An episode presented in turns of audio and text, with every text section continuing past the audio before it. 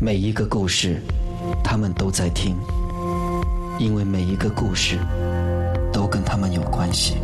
每逢星期五晚上十一点，Love 九七二周公讲鬼，你在听，他们也在听。欢迎收听今天二零二二年十二月十六号星期五，农历冬月二十三的周公讲鬼。今天呢要和你说的这则故事呢，是来自呃周公讲鬼的其中一位粉丝，他的名字呢叫 J T。J T 说呢，他想分享的这则故事呢，发生在他童年的时候，大约。九到十岁的时候的一次遭遇，他说那是他第一次遇鬼，那么是发生在他旧家，呃，一间政府祖屋，那这个地点呢就是马林百列。他说他跟他的爸爸妈妈在一个房间里哦，共用一个呃，就是共用一个房间，那么睡在他呃父母床边的地板上的床垫上。那么通常呢，在晚上睡觉的时候呢，都会打开窗户，让夜晚的海风吹进房间，同时呢，让这个露天停车场的光线照进来，用白色的天花板反射光源，让房间呢在晚上变亮。那么在他们的这个床呃窗户前呢，是没有任何的平台或者是走廊啊，能够让人站着的，所以你一望出去呢，就是看到整个停车场。但是，在其中的一个午夜，应该说是凌晨三点多，因为他睡得很香啊，但是突然间呢，就被一阵声音吵醒了。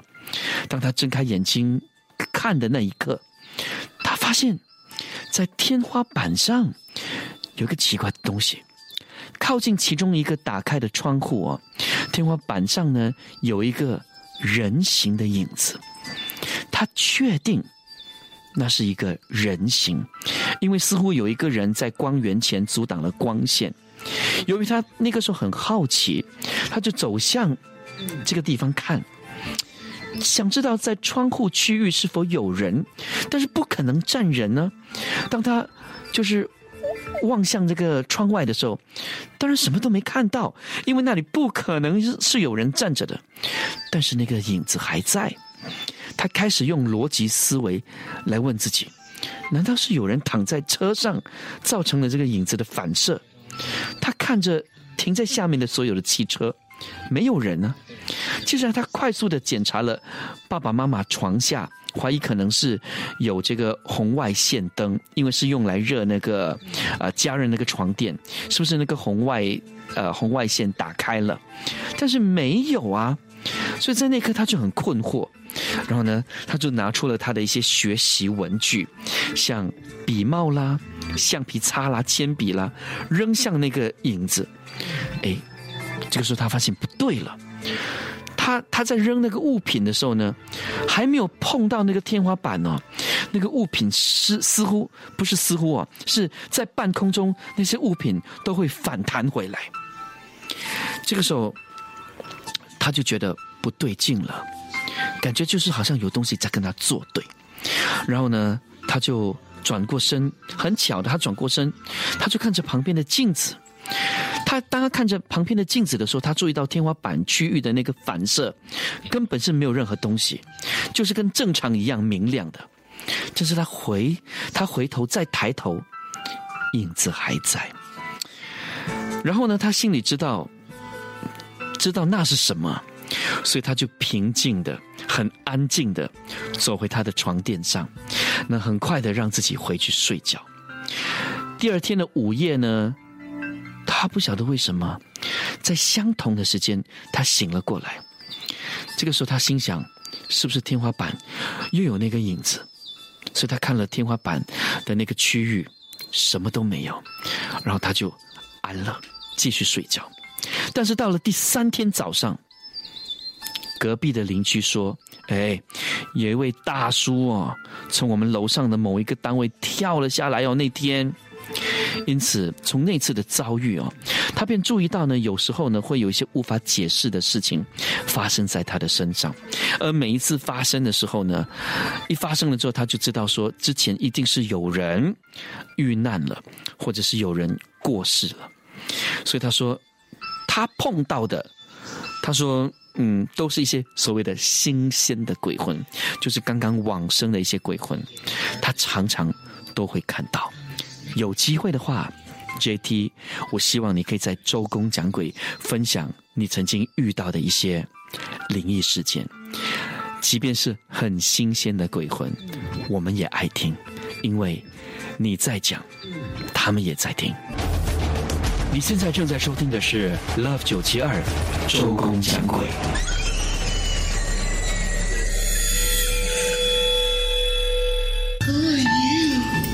嗨，你好，我是理查的。今天我要分享一则我一位泰国朋友跟我分享他们国家的一个都市传说。这个故事呢，就讲说到啊，一个推销员，他是一个很成功、很成功的推销员，他人长得很英俊。说话也很厉害，可惜呢，他就是一个花花公子。他换女朋友呢，就像换衣服一样。然后有一天呢，偶然他遇到了一个又漂亮又单纯的豪家美女。他告诉自己，哇，为了这个女生，他决定改掉他的坏习惯，就是专一在这个女生就好了。可是呢，这个女生的家人他们都很反对。他们在一起，因为他们都不相信这个男生真的会为他为爱情而改。可惜女生却不听家人的劝告，因为她她她太爱这位男生了。他们开始呢，慢慢就住在一起，也开始啊计划他们的接下来的婚姻。在离他们的婚姻几个月前，这个男的。本性，他的老本性又开始回来了。每天呢，几乎每天，他都在女生的面前，在他的未婚妻的面前打电话给不同的女生。女生啊，那个未婚妻就哀求啊，未婚夫说：“不要这样对我，求求你不要这样对我。”可是男生呢，就觉得哇，这个未婚妻太烦了，就开始骂他，叫他不要管他在做什么事情。慢慢的，这个男生也开始不回家。最后，这个啊未婚妻呢，她就因为伤心过度，而在她的房间里面上吊自杀。虽然这个男生呢开始啊他是有伤心内疚，但葬礼后呢不久又开始心痒，开始到处泡妞。可是女生们都离他远远的，连他以前的女朋友们呢都显得他看到他就觉得很讨厌。细问之下，原来他身上经常发出一阵不知觉的莫名异味，就让人感觉到哇很臭，都远离他。除此之外，这个男生呢，他的肩膀和颈项天天都开始觉得哇疼痛，整个人也开始显显出他有驼背的现象，他的额头也不知道为何又。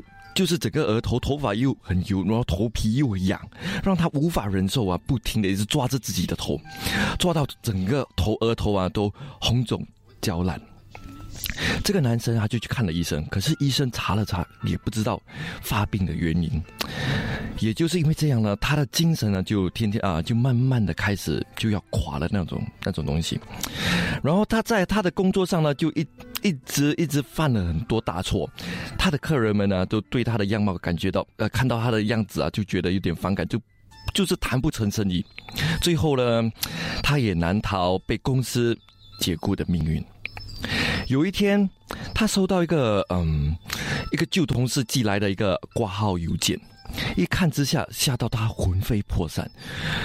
有一张他们在呃以前公司的一个宴会啊，就看到一个集体照，集体照呢就拍到他，在那个啊他自己的肩膀上，他看到他的未婚妻死去的那个未婚妻，竟然是坐在他的肩膀上。嗯，所以呢，他的肩膀为什么会疼痛？就是因为他的那个未死去的未婚妻，未婚妻就坐在他的肩膀上，然后他的额头呢，为什么会发痒？原来是那个未婚妻在用他的舌头舔着他的额头，而他的身上的莫名异味，真是女鬼的尸臭味。尽管这个男生花光他所有的钱财，找了不同的专人。都是都无法解决他的问题。在他的筋肉、他的精神肉体受折磨之下，他最终呢还是精神崩溃，流落街头，当了就是变成一个很像一个乞丐。如果下次你在泰国游玩的时候，见到一个驼驼着背、额头焦烂的一个流浪汉，不妨看看他的肩膀上有没有一个坐着一个女鬼。你现在正在收听的是 Love 九七二周公讲鬼。嗨，你好，我是 Jin。今天我要讲的这则故事是发生在土耳其的一间酒店，它是一个五星级的酒店，发生在我的阿姨呃 Mary 跟 Veron 的身上。他们就在两个月前，他们去了土耳其，就是跟团的那种。所以你知道跟团嘛？跟团是很累的，因为他们就一天去很多不同的景点，然后他们就就是坐 bus，呃。那个路程其实很多时候都是在呃巴士车上啊巴巴士上面，所以他们就挺累的。他们就到了第三间 hotel，因为就是大概是尾声了，大概尾声了，就到住到第三间 hotel。这间 hotel 是很很高级的，呃，我我不讲那个名字啦，可是就是很高级。他们就到了那边酒店，大概是晚上。八九点了，就蛮迟了，因为就是走了整天嘛，他们才 check in 的那种。他们就 check in 的时候，reception 就跟他们说：“呃，现在你们这组哦，只剩 corner room，全部只剩 corner room。呃，没办法了，大家他们就要 check in 嘛，就没办法就 check in。Then，呃 Mary 跟 Veron 真的就住在一间 corner room，可是他们进去的时候，诶。蛮蛮大间的，就好像那种睡的那种，有有那种客厅啦，连有厨有厨房小小小的厨房 pantry 之类的，连然后房间是另外一个门，然后他们觉得 OK，呃 corner room 可是蛮大间又很美，不错，OK 他们就继续，Then Mary 就跟 Veron 说，不然你先去冲凉吧，我现在 unpack 一下东西，然后。大概我好了，你也好了，我可以去冲凉，我们就可以睡觉了。因为隔天还要很早起来，然后他就去，，Veron 就去梳洗了。Then Mary 就 back back back back，大概十分钟就好了。他就决定 OK，不然我就坐在沙发，躺在沙发一下啦，等 Veron 出来。躺着躺着，不一会儿他就入眠了，因为很累嘛，他就睡觉了。突然间，他是因为有。好像 torchlight 电话的那种 torchlight 直接照在他的眼睛，他才被吓醒。他讲：“这么，Veron，你不要无聊啦，睡觉不睡觉还玩这种东西，拿 torchlight 来照我。”人家开眼睛的时候，他发现没有人呢，他就 OK 啦。有可能他想太多，他也不要去跟 Veron 讲，他怕人家 Veron 吓到。然后他就不一会儿，Veron 就冲凉出来了，他就带他去冲凉。在他冲凉的时候，他又是听到。那个厕所的门有人在敲门，咕咕咕咕咕咕咕咕咕咕咕，他就喊呢，反正你不要一直 disturb 我，我要冲凉，你不要敲那个门，让我冲完凉，你要讲什么我出来再跟你讲。他就快点冲凉，快点去冲凉，他就出来，没有人呢，反正已经睡了，是谁敲那个门？他也他也没有管了，就就好了，他就快点去躺在床上，不一会儿他就入眠了。他不一下子他就听到。有人在敲门，他们的房门，嘣嘣嘣嘣嘣嘣嘣嘣嘣嘣嘣。可是 Veron 没有听到，Veron 还在睡觉。他又起来，他就讲：“哎，这么累了，还有人吵我。”他就开那个门，没有人。他妈，你懂 corner room 哦？你整个走廊是看得到的，是一个人影都没有。他当下就知道 OK 不对劲了。在这时候，他又听到敲敲敲敲、敲敲敲敲的声音。他发现是在他左边的衣橱里，他就快点把衣橱开起来。他看到一个娃娃，是倒吊着的，就是脚被绑一条线绑着，好像那些吊衣服的那那个杆子啊，就用一条线绑着，他就倒吊，那个头一直在撞那个橱里面，是一个娃娃，那种人家好像拿来做打小人的那种娃娃，他就当下就哦 no，他就快点没办法了。也也别也不要去叫别人起来，因为隔天还要早，多两三个钟头要起来了。他就快点去躺在床上拿被盖起来，不一会儿就睡了，因为很累。隔天早上起来，他直接就跟那个 hotel reception 讲：“哎，我要换房间，没办法，我不能睡在这个房间。”的确，他们隔天晚上就呃换了房间，也没有住在那个房间了。嗨，你好，我是周公周重庆，欢迎收听今天公园二二二二零二。在听，他们也在听。Love 九七二周公讲鬼。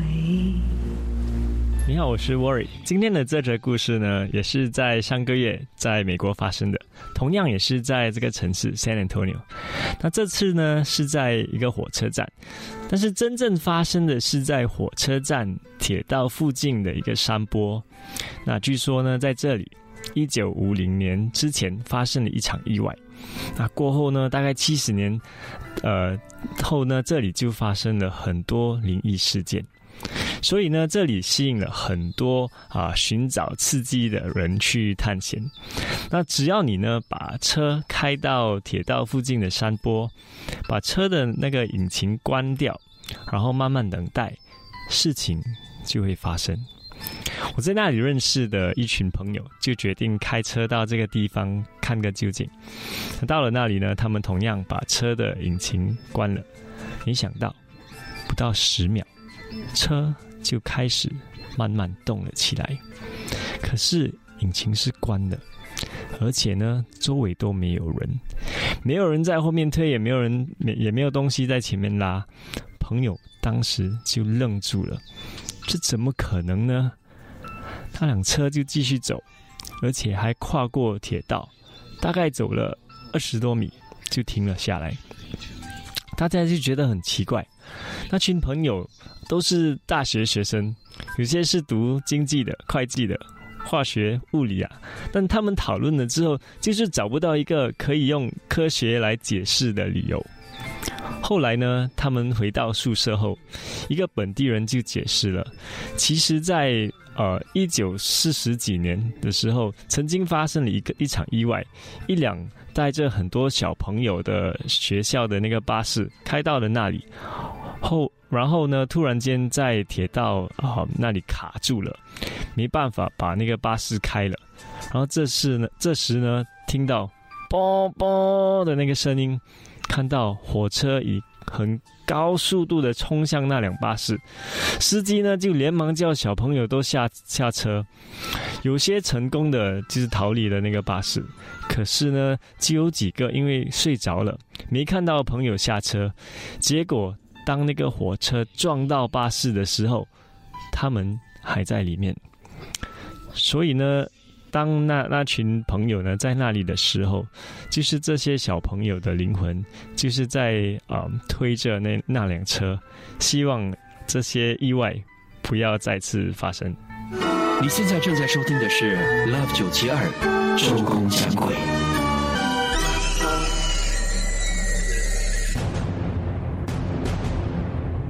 周公讲鬼。你好，我是 f r e d d y 今天我要为你们分享的这个故事呢，呃，是发生在一位马来族的一位，我叫她姐姐吧，她是我最近在工作的时候认识的。然后呢，她就跟我分享了这则故事。她说这个事情发生在她家里，他其实住在这个地方啊，已经很久很久了，大概有四五十年，呃，从来都没有一些怪事发生，直到这件事情在几年前发生了。他说大概在两三年前吧，应该是 COVID 之前发生的。他说有一个晚上。他在他的房间，他是住这个主人房。他说，在他房间呢，那个晚上大概在十一点多钟的时候，他听见了外面传来一股很很小声，可是很清晰的一个女生在哭的声音，而且哭得非常凄惨，而且很恐怖，有点恐怖。那当时他就觉得说，是不是邻居呃有人吵架，然后那个女生就不开心，然后就哭了。可是就在这个时候啊，她的老公从外面就是客厅冲进房间，很紧张的冲进来，然后把门关上，然后就看着呃他的老婆，然后就跟他说说，哎，你是不是听到有人在哭啊？他说对对对，我就想要问你啊。他说你你怎么那么紧张冲进来啊？你平时都很喜欢在外面看电视，然后吃零食，然后。过了十二点多，你才回来睡，再再回来房间睡嘛？可是为什么你这样突然间冲进来？你什么事情？他说，那个声音啊，就是从我们外面那个洗手间传来的，一个女生在里面哭，哭得很凄惨。然后他就说啊，是从我们的那个洗手间传来吗？啊是。然后他说，那他们的这个洗手间呢，OK 是这样子的，因为他们是住这个主人房嘛，然后这个洗手间就在主人房的那个门口外面，所以他从客厅要跑进来，那个是必经之路啊，所以他用跑的冲进来，然后他的先生就跟他说：“他说算了，我们不要再出去了，我们就睡吧，尽量睡。”可是整个晚上都隐隐约约一直有听到这个女生在哭的声音，直到第二天早上，他们呃事情都过了，然后之后他们就去找了一些呃专人，他们的专人了，然后就讲到说这个事情，然后他们就说 OK，不然这样子吧，我们就在呃隔天的那个晚上，你聚集一些你的亲戚跟朋友，可以过来你家里的这边做这个 cleansing，然后我们就在一起去做这个去去做这个仪式，大家用这个能量啊。大家一起去做这个仪式，用这个能量，看看可不可以把这个呃阿飘给驱走。所以隔天的晚上，他就聚集了很多朋友，全部都是男生哦，他的朋友啊，他的亲戚啊，全部都过来了。然后他们就在那边做了这个仪式。仪式过后，大大概也是蛮迟了，嗯，可能十一点、十二点钟。他们都已经回去，大概大家都开始回去。那这位我这位朋友啊，这位姐姐，她就准备要睡觉了。她就说：“哦，大概在一点多钟吧，弄得来清理东西，弄得来大概一点多钟，在房间准备要休息。”她就上了他们的洗手间，她的这个怎么讲？她主人房的洗手间，然后把门关上之后，去到了这个 basin，就是那个洗脸盆，准备要洗个脸。就在这个时候，她的那个洗手间的那个门啊，突然间砰！好像被一阵冷风给吹开了，而且他感觉到有一阵风吹进来，好像是有 aircon 一样。可是他房间的 aircon 还没开啊，通常他们要上床睡觉的时候才会开，可是还没有开。可是为什么有一阵那个 aircon 这样吹进来，然后就看出去，哎，没有啊，老公在床上已经准备要睡觉了。哎，她老公也觉得很奇怪，他说：“哎，你怎么开门这么大声？”她说：“我没有开，是突然间弹开的。”然后她老公也吓到了，就说：“你快点出来吧，呃，我们把那个洗手间的门关上，然后就休息。”然后隔天又再去找他们的专人说：“哎，这个事情又在发生。”后来那个专人说：“哦，那可能我们呃做这个仪式啊，那个时间不够。”啊，不然的话，你又在聚集你的那些朋友跟亲戚可以过来的，你就家门过来，我们连续做几天，看看能不能够说，呃，把这个能量呃加强一点，然后把这个呃阿飘给驱走。结果他们就继续了做了大概三四天，然后之后呢，这个事情啊才得以解决。可是到现在，他们都不知道，也不清楚说这个阿飘到底是怎么去到他们的家里的。你现在正在收听的是 Love 九七二。周公讲鬼，你好，我是有成。今天要说的故事呢，发生在台湾。就在去年呢，有一个阶段，有一个时候，台湾经常会有台风过境。嗯，那个时候通常也会有那个停课停班的状况出现。那个故事呢，就发生在那个阶段。有一个朋友，她的表妹呢，她是一个还是有，因为她是家里的独生女，她有大小姐脾气。在那个时候呢，停班停课，她那一天也不用上班，所以她就留在家里，然后三餐呢都点外送。又那么巧呢，有一个 A P P 在台湾呢，嗯，它是可以，你可以看到那个送餐员的位置，同时可以跟送餐员在线在联系的，再跟送餐员确认多久才会到。表妹呢就非常喜欢使用那个 A P P 来点餐，嗯，在那一天请班停课那一天呢。早餐跟午餐都没有问题，那天的晚餐呢就发生了一点状况。表妹是六点点餐的，可是到六点二十分的时候呢，餐点还没有到，表妹呢就非常的生气，然后马上就打开那个 A P P 去看，果然她发现那个送餐员居然位置是停在一个便利商店里面，她就非常的生气。我点了那么久都还不送餐过来，她马上就打给那个送餐员，马上就骂那个送餐员，都快饿死了。你把东西送去哪里了？竟然还躲在便利商店。那个送餐员态度非常的好，就跟他说：“小姐，不好意思，风雨实在是太大了，你可以让我等到呢风雨小一点的时候再把餐点送过去吗？”表妹不给他机会，就说：“没有，没有机会。如果你再这样子的态度的话，马马上客诉。”听到这边呢，送餐员就觉得说不行了。送餐员就说：“好，没关系，那我现在马上送给你。”就在宋先生还没说完话的时候呢，表妹就已经生气到直接把电话挂掉了。可是这电话一挂呢，表妹再过一下子再查看那个送餐员的那个位置，或者是想要联系送餐员呢，都找不到送餐员相关的任何资讯。就在等到七点四十五分的时候，等得无可奈何的时候，表妹就直接打给这个 A P P 的客服，直接跟客服讲了这个状况。客服就说：“OK，我们需要五分钟来看看状况到底是如何。”不到五分钟的时间之内，客服马上打电话回给这个表妹，就说：“非常不好意思，我们这边出了一点状况，我们会安排车子，呃，直接把餐点送到你家里，同时附上一个两千块的餐券。”还好，就在十五分钟之内，餐点马上就送到了。七点之前，表妹就收到了她的餐点，就这样，哎，她那天的晚餐就这样子完成了。第二天也同样的是台风天，台风假也停班停课。表妹那一天也在家里，早餐、晚餐、午餐呢都一样点外送。那一天的晚餐，第二天的晚餐，同样她点了同一间同一间餐厅的餐点。他点完之后呢，就坐在电视前面，然后同时在划手机。那个时候，他的同事就发了一个赖给他，因为他们都在家里嘛，然后都用赖联系，然后会互相分享餐点，然后会互相抱怨，假如餐点迟到的话。可是他那天朋友，他的同事就跟他说：“你有在看新闻吗？”我就问他，新闻上面播有一个车祸靠近你家里，而且他是一个送餐员的车祸。表妹一听。心里有点慌，又想起昨天发生的事情。可是另外一个 idea 又说，不可能吧？怎么可能那么巧？就在想到这边的时候，叮咚，他家里的门铃响了。表表妹突然觉得有点不寻常，为什么？因为之前的送餐员呢，一般的送餐员都是送到下面，呃，楼下的警卫。可是今天为什么门铃会响呢？他走上前猫孔一看。居然是一个送餐员打扮，但是因为他戴着帽子，他看不到他的脸。这个时候他就有一个想法，就是说他先打给警卫去确认。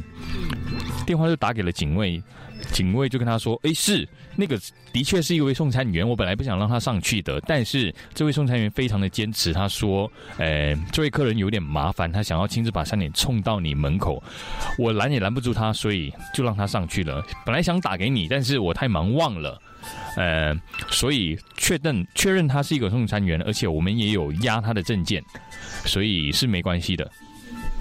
所以这个时候得到了确认之后，表妹就鼓起勇气去打开门。打开门一看，她感觉这个人来者不善，他完全没有任何表情，而且没有任何笑容。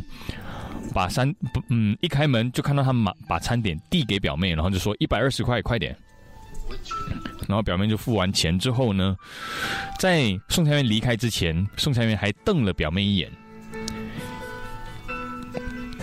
表妹就马上关了门，感觉松了一口气啊，还好今天的餐点没有迟到，然后就马上去到厕所里面洗完手出来的时候，就在这个时候。他发现奇怪，为什么桌上有两个餐点？刚刚明明是哪一个餐点进来？走上前仔细一看的时候，一个是刚刚他拿进来的餐点，另外一个餐点很奇怪，很很奇怪的一个餐点。这个餐点呢，上面布满的泥浆，然后已经非常的杂乱模糊了。就在他细细看着这个餐点的时候，才发现。这个餐点居然是他昨天点的，跟他昨天点的餐点一模一样，就是他昨天点的咖喱乌冬面。就是他发现那个是咖喱乌冬面的时候，他家里的窗户居然自己炸了开来，自己打开了。他在那个时候往窗口望过去，居然发现，在窗口外的阳台就站着刚刚。把餐点送给他的那个送餐员，可是这个送餐员看起来跟刚刚有点不一样。这个送餐员那个时候看起来，他的面目血肉模糊，五官扭曲碎裂，脸上居然还有一道轮胎碾过的胎痕。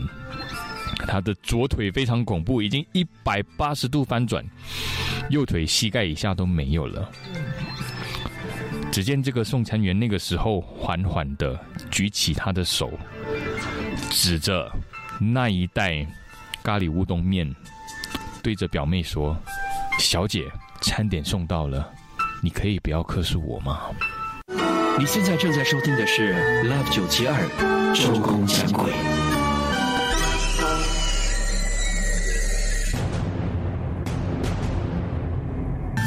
你好，我是 Jensen 嘉瑞。今天我要讲的这个故事呢，是我的好朋友他告诉我小时候发生的一些事情。那他小的时候呢，其实跟很多学生一样，就是很不懂事，所以很喜欢找一些刺激的事情来做。然后有一次呢，因为他刚好呃搬新家，所以他的新家还在装修中，是一个还没有买家居，只有呃刷好墙的这样的一个新家。然后呢，离他的现在他当时住的地方也非常的靠近，所以他就想说，哎，既然这个新家还在装修，然后晚上的时候没有人，他就召集了一些小朋友啊，一些好朋友，说晚上我们要不要去这个家里玩一些比较刺激的游戏？那他们想要玩什么游戏呢？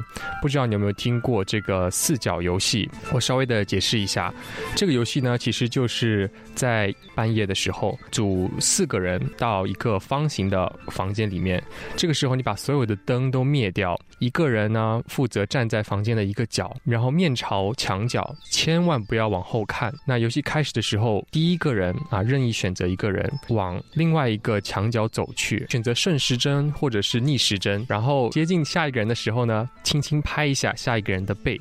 那被拍的那个人呢，就知道好，轮到我走向下一个角落了，以此类推。那接着接着呢，最后被拍的一个人，他走向墙角的时候，应该是没有人在这个墙角的，因为第一个人已经走向了第二个墙角，所以现在第一个墙角应该是空着的。这个时候你就要拍拍手，咳嗽一下，告诉大家我走到了一个空的角落。那这个时候你再继续朝下一个墙角走去。那游戏就这样的一直继续。为什么说这个游戏是很刺激的呢？因为其实这个游戏在日本很流行啊，因为这个游戏的关键点在于，如果你一直这样玩下去，突然发现没有人拍手，没有人咳嗽，是不是在这个漆黑的房间里面就多出了另一个人？不属于你们四个人当中的另一个人，所以我的朋友他小的时候就很想玩这个游戏，现在刚好有这样的一个机会，他就召集朋友们，在晚上啊跟他爸爸妈妈说：“哎，我要去呃找朋友玩。”他就带着他的朋友们来到了他还在装修中的新家，他们就来到了这个房间里面，开始进行这个游戏。一开始很顺利，他们就玩了大概有一个小时左右，完全没有出现任何的意外，也没有就是遇到说。没有人咳嗽的这个情况，所以他玩着玩着，大家都觉得很无聊，已经一个多小时了，什么也没有发生。于是啊，就想着好吧，我们就回家吧。这个时候他也没有想过说玩这个游戏是不是需要在结束的时候进行一些什么仪式，去防止说真的，如果这个事情会对你的啊。磁场造成一些影响，他们完全没有去查。其实你上网去查这个游戏，也很少人会说到这个游戏是不是需要做一些仪式，去避免这个厄运会跟着你。只结束之后呢，其实其他人都没有什么问题，只有我这个朋友说，他那天晚上回到家的时候。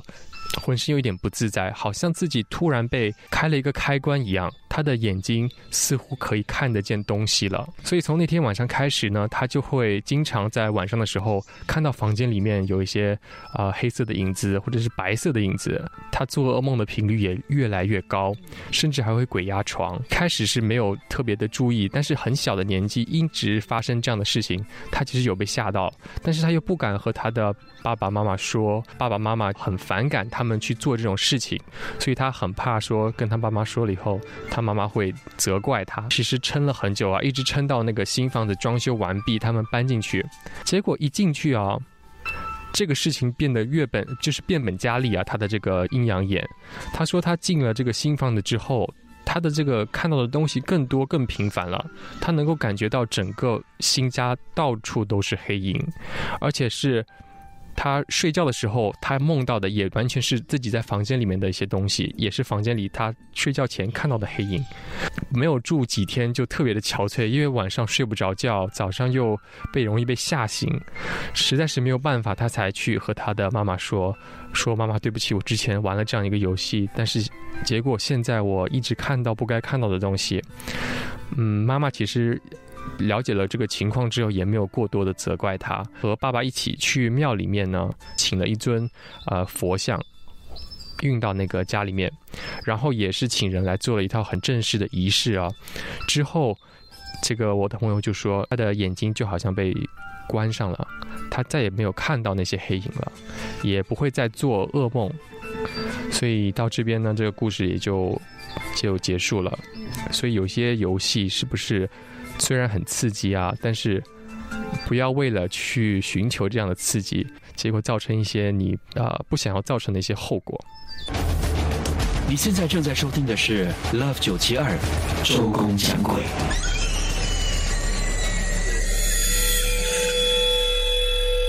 最近是不是呢？你也在购物呢？尤其呢，圣诞佳节要到了，又要迎接新的一年，有很多派对要去，对不对？要迎接农历新年，再来呢，有很多的这个大减价啊，所以呢，总要去添购那一两件衣服。那你有没有遇到这样的一个情况呢？呃，你到这个服饰店去购买衣服的时候，他就说啊，没有尺码了，或者是最后一件就穿在塑料模特儿身上。但一般上你会不会要求呢？对方把它脱下卖给你，或者你觉得哎呀，最后一件都被这个塑料模特儿穿了，嗯，可能呢在某个程度上你就觉得已经被撑起来了啊，呃，并不像新的一样，你就不要了。你有没有碰过这样的状况呢？又或者是售货员不愿意卖，说这是最后一件啊，嗯，呃，公司交代不能够把它卖走。好，那今天呢就跟你分享关于商场的故事啦。这位朋友就称她为 Lucy 哈，Lucy 呢就跟朋友呢去购物了，他就看上了一套非常好看的裙子，但是呢，同样的就是尺码哦没了。都是大尺码啊，没有适合她的中码，而中码呢就穿在塑料模特儿身上，但是她非常非常喜欢，所以呢，她就要求啊这个售货员，嗯、卖给她那一件。那售货员说：“嗯，不行啦，那一套呢，穿在这个塑料模特儿身上的，它必须呢经过公司的批准啊，尤其他们有这个 display artist 啊，他有说过呢，不能够脱下在这个商场上塑料模特儿穿的衣服，因为那是形象，那要摆好穿什么衣服呢，都经过他们的批示，所以呃，随意的把它脱下之后呢，嗯，他还要呢要求啊去换呃一件适合的衣服，因为他们是整个形象的嘛，整套啊，不只是一一个塑料模特，有可能有好几个，他们必须要对比那个服饰，所以他说向这个公司询问了，还是不行。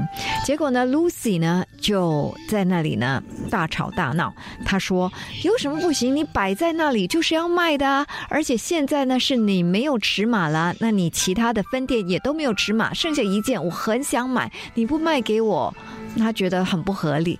他经过他这么一闹呢，没有办法，这个。售货员就把这件事呢，呃，向他的经理反馈。那经理就嗯做了决定啊、决定脱下嗯、这个塑料模特儿穿上的那一件呢中码 M 的这个女洋装啊给他，所以他开心的买下了，然后心满意足的回家去，就觉得很高兴，因为是最后一件，其他的分店都没有了，而这个塑料模特儿穿的是最后一件，他们竟然愿意卖给他，所以他更加的珍惜了。那回去之后呢，他就很开心，把它小心的就挂在衣橱里。然后去洗澡，那想着呢，呃，明天呢，到底是不是要把这个衣服呢洗一洗再穿哈？结果他很累，他挂了衣服之后呢，就直接上床睡觉了。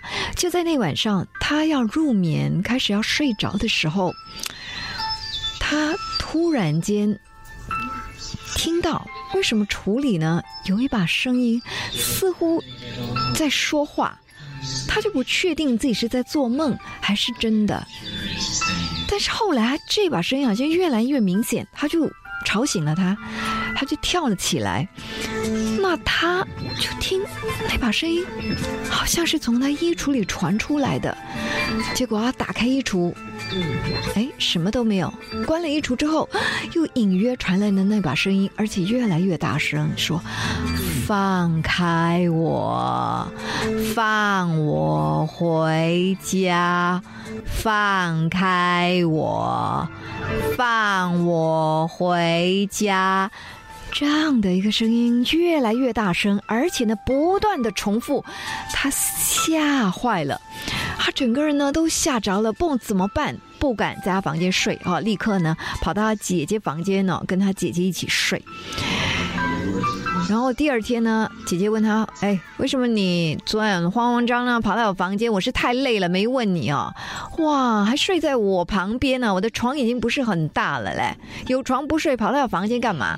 他什么都没说，啊，因为他很害怕。然后呢，跟姐姐说：“我跟你讲啊，今晚呢，我下班之后我回来了啊，我还跟你一起睡。”姐姐说：“不行，你要告诉我为什么。”他不敢在家里把这件事告诉姐姐。他说：“好，等一下我 WhatsApp 你，我上班时候在 lunch time 的时候 WhatsApp 你，告诉你。”所以他就在午餐时间呢发简讯给姐姐说了这件事情。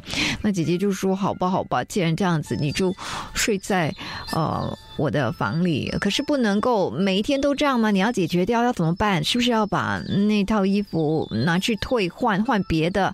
还是你要扔了那件？你要说不行啊，这件衣服很贵的。”然后呢，退换是一个好方法哦。可惜呢，他就把收据呢给弄丢了，所以没有收据就不能够兑换其他的这个服饰嘛。所以他就在想怎么办呢？他姐姐就说没事了，不然你再睡多一晚，可能呢呃过后就没事了呢。结果姐姐呢让他睡了那么一晚，接下来。姐姐就要求他回去他房间睡了，然后他很害怕，就要姐姐陪他。那姐姐陪到他睡着之后，就回去他的房间。结果真的什么事都没发生哦。可是又到了大半夜，他入眠的时候，他又听到那个“放开我，放我回家”，又不断的响起，而且一直在重复。他很害怕，很害怕，又跑去姐姐的房间，然后姐姐就告诉他，不是办法，一定要把它丢掉。他说他很怕，不敢丢。姐姐就说一定要想办法，你买了你就要把它丢了。那他又觉得很心疼哎，因为那件裙洋装很漂亮，而且呢是好不容易买到的，对不对？那个塑料模特穿上的最后一件呢，人家呢还愿意卖给他，原本是不愿意的。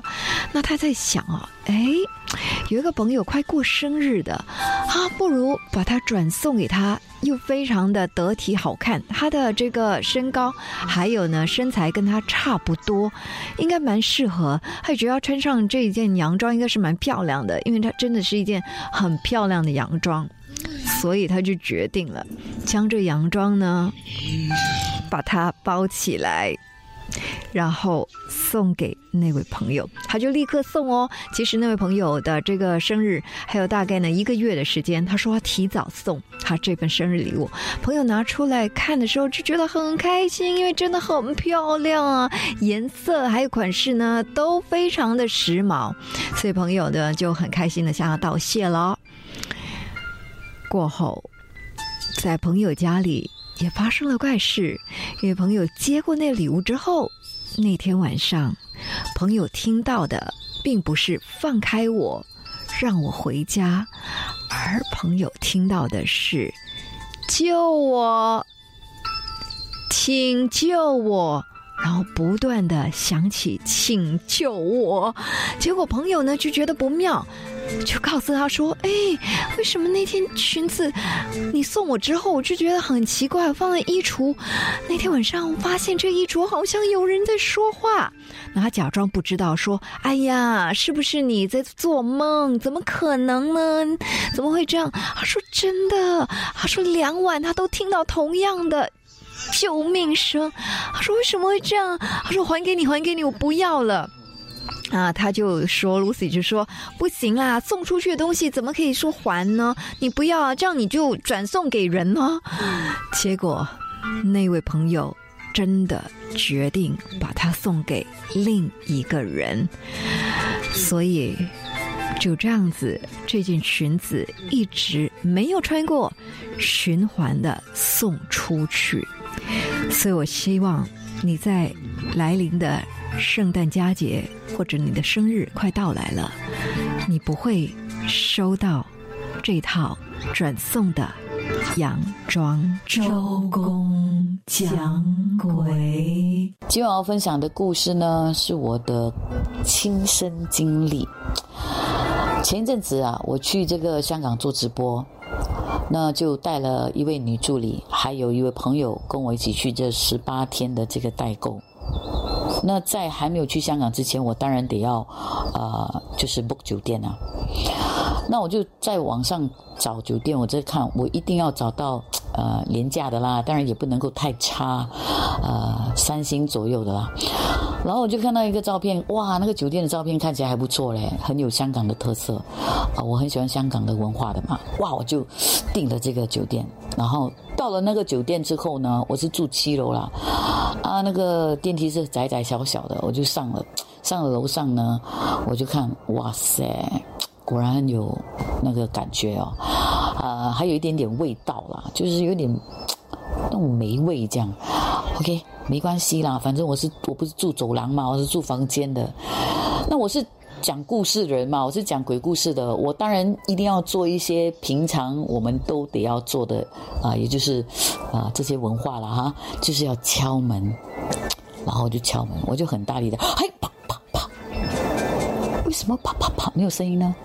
那个门啊是包覆着这个啊这个皮革的，所以当我敲的时候是没有声音的，怎么办？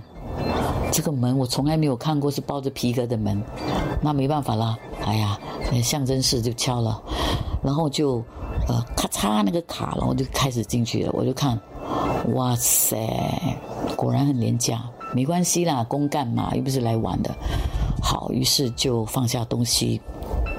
呃，就开始呃呃准备梳洗，然后我们就叫外卖，因为我们前几天是不能够出去外面啊堂食的，所以我们叫了外卖，吃饱了之后呢，也就累了，我就开始睡觉。那那助理呢就做一些准备工作，这样，因为第二天我们得要去做一些市场调查，那我就开始睡了。那我的朋友有没有睡，我就不知道，我就先睡了，因为很累。然后呃，睡着睡着。我就突然间觉得，好像有人拉我起来。我在想，为什么我的助理是拉我起来干什么？我就这样被拉上来，然后我助理就看着我，看着他。咦，我的助理是跟我有一个一个距离的，然后他就他的那个 lab 哦，他的那个大腿是放着电脑在处理东西。我看着他跟着我，然后我隐约我又再躺回去了。我想我的助理很无聊嘞，我就再睡回去了。那第二天早上我们吃早餐的时候，我的女助理就说：“哎，莫姐，为什么你昨天晚上，呃，突然间好像坐上来，然后嘴巴在不知道在干嘛，在呃默默不知道什么？”我说：“有咩？我没有讲话啊。”然后我就想：“不是你拉我起来的咩？没有。”他说：“你知道吗？你这样好像被人拉起来这样两次嘞。”然后我我以为你在梦游，我就不敢叫你咯。我说：“哦，是吗？” OK，哦，我就不想吓我的朋友，因为我朋友很怕鬼的。我说啊，没事啦，我可能太累了。然后我就啊，想太多。于是，OK，我们做了市场调查，OK，去走走逛逛，然后我们就又再回酒店，又在叫外卖，然后又又待在酒店了。然后，于是我我又累了，我又在睡觉了。我又是第一个先睡。哦，睡着睡着，我睡得很久哎。我就感觉到哈，有有东西在，好像在割我的脸。我在想，哇，我的朋友很无聊嘞，要么就是我的女助理，要不然就是我的朋友在捉弄我。然后我就隐隐约，因为我很累，我就开眼睛看，哇，黑黑的，为什么黑黑的？然后我记得我们睡觉是都没有都没有关灯的嘛。然后我感觉为什么黑黑暗暗的？然后我看到，诶，好像是我的朋友，诶，他是长头发的嘛，他就这样往下这样看住我，然后我在想，哼，想要吓我，我才不要管他，我就是不要给他反应，怎么样？然后我就在想，哼，我明天再找你算账，我现在很累，我就睡觉了。然后睡着睡着呢，我又被拉上来了。然后我就很生气，我就看着我助理，我说：“你可以不要这样无聊吗？”然后女助理好像很怕这样，没有，我真的没有拉你。OK，我就不要再吓他。好，我又再躺回去，躺回去了之后呢，我就继续睡，啊、当时又又没有什么事情啊，然后第二天起来的时候，我跟你讲，啊，不是，啊，对，第二天早上起来的时候，我就发现到我的眼镜已经在地板上，我就找不到我眼镜，我看到我的眼镜在地板上，我拿起来的时候，我的镜片已经掉出来了，我的镜框断掉了，然后我的女助理说，诶，你你的镜框怎么断了？我不想吓她，我就跟她讲，我不小心踩到了我的眼镜。其实我并没有踩到我的眼镜，我的镜框自己呃裂开，你知道吗？然后我就在想，OK，I、think 不是太妙。然后我们就去做直播啊，就做着做着，呃，我记得我们去到了一个其中的一个呃这个 workshop，就是专门卖那些呃水晶啦，还有一些呃非常 zen 的一些东西，还有一些精油啊、还有一些那个圣木，然后你可以拿来烧，然后还有净化整个环境的。那么我就去负责卖这些商品。然后我一到了那个那个 workshop 哦，那个老板就刚就敲了那个钟，我就整个人就整个好像很 relax 这样。于是那个其中的一个啊、呃职员就呃给我两瓶呃那个精油，他说：“哎，呃，我觉得你需要这个精油。”于是他就赶紧帮我揉在我的那个呃脉搏那里，那个手腕那边。我就说真的有用吗？那时候半信半疑啦。他说你需要这个。然后他呃，我们做完了直播之后呢，老板就送了我一个 set 的那个圣木，就是圣木的粉。呃，非常高的一个 quality 的好的 quality 的。他说，你到了酒店，你就撒一点在那个盘子，然后你就用那个蜡烛点，然后让那个呃呃熏一熏你的那个房间。我说哦，为什么要熏啊？没关系，你净化就可以了。嗯，我我就在想，哦，好啊好啊，那我就净化。那他也没有送给我其他的就是主播或者是朋友，他只送给我而已。可能我是主播的关系啦。那我回到酒店，我就照做这些仪式啊，我就做，我就点，然后就熏熏。我没有骗你，我熏完了之后，对吗？我就一觉到天明，我完全就没有上来了。后来我就去问这个卖这个粉的这个朋友，我说为什么你会送这个圣木给我？你知道吗？我点了你圣木之后，我很好睡。他就笑笑说：“嗯，我其实不想要吓你，但是你一进来我就看到有东西在跟着你，我就赶紧帮你净化了。”他就马上帮我咣了一下，然后就送给我这个东西，赶快要我清理我所住的地方。And 他跟我形容的是长头发的啦，女生。我说真的假的？然后我的呃女女助理就说：“难怪你一直这样起来。”我说：“哎呀，我都不想吓你。”我就没有说什么哦。还有一点是，我不是以为是我的女女的呃朋友，女生朋友在捉弄我吗？其实我第二天起来的时候，女生朋友是不在的，她去了她的朋友的家过夜，香港朋友的家过夜，她不在那个酒店那个晚上，所以那个晚上长头发的那个是谁呢？周公公讲鬼，下周继续。即刻上 m i l l i c e n 应用程序收听更多周公讲鬼的精彩故事。你也可以在 Spotify、Apple Podcasts 或 Google Podcasts 收听。